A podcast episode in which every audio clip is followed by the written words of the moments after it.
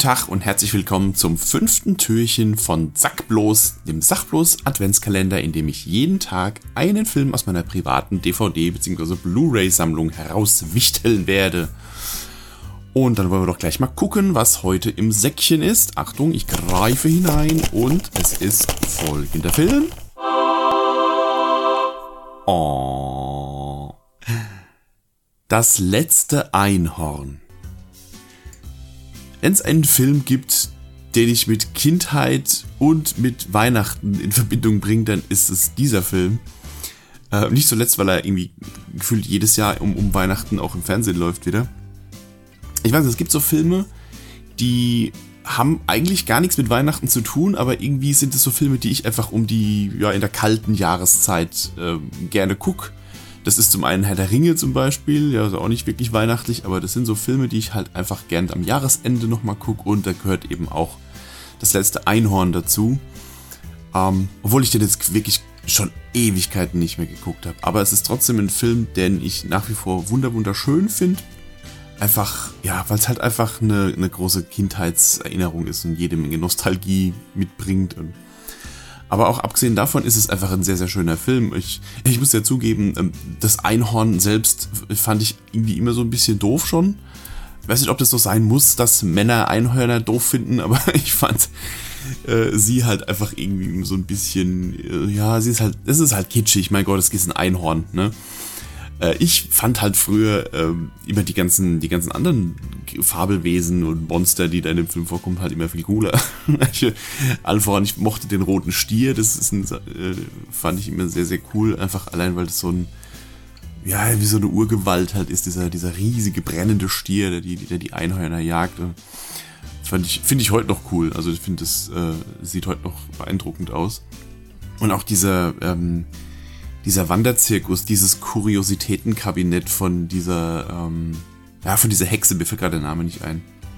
Mama Fortuna heißt sie, glaube ich. Ja, die da diese, diese Illusionen da ausstellt und dann diesen alten Löwen als Manticore dann äh, verkauft und die, die Schlange als, als Midgard-Schlange, das habe ich auch lange nicht gerafft.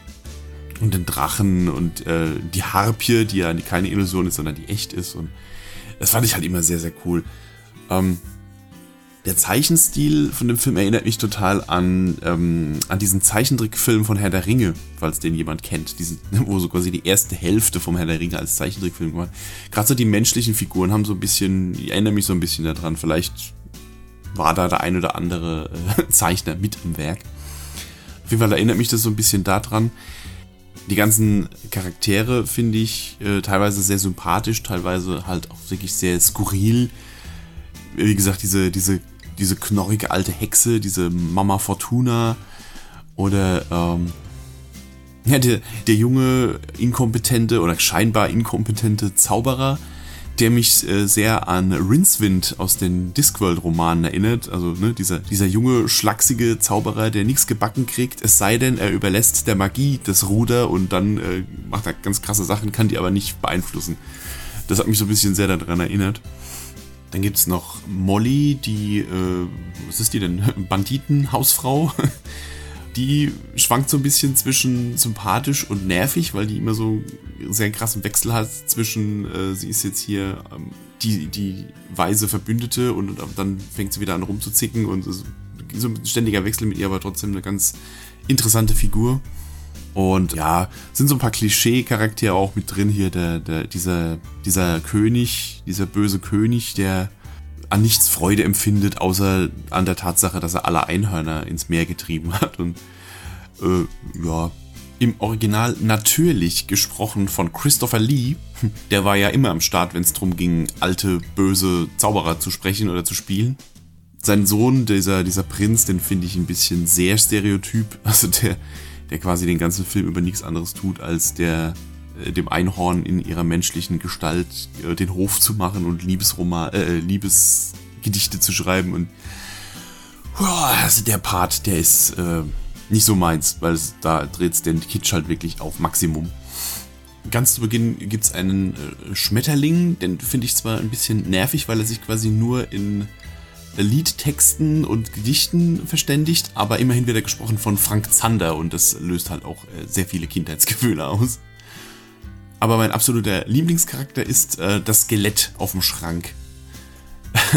das Skelett, das äh, quasi der Türwächter ist und ähm, sie nur durchlässt, weil sie ihn mit einer leeren Flasche bestechen und er sich vorstellt, es wäre Wein und sich dann quasi mit der leeren Flasche betrinkt und sich erinnert, wie es war, Wein zu trinken. Und er wird dann zwar kurz darauf böse, aber bis dahin finde ich das finde ich unheimlich sympathisch.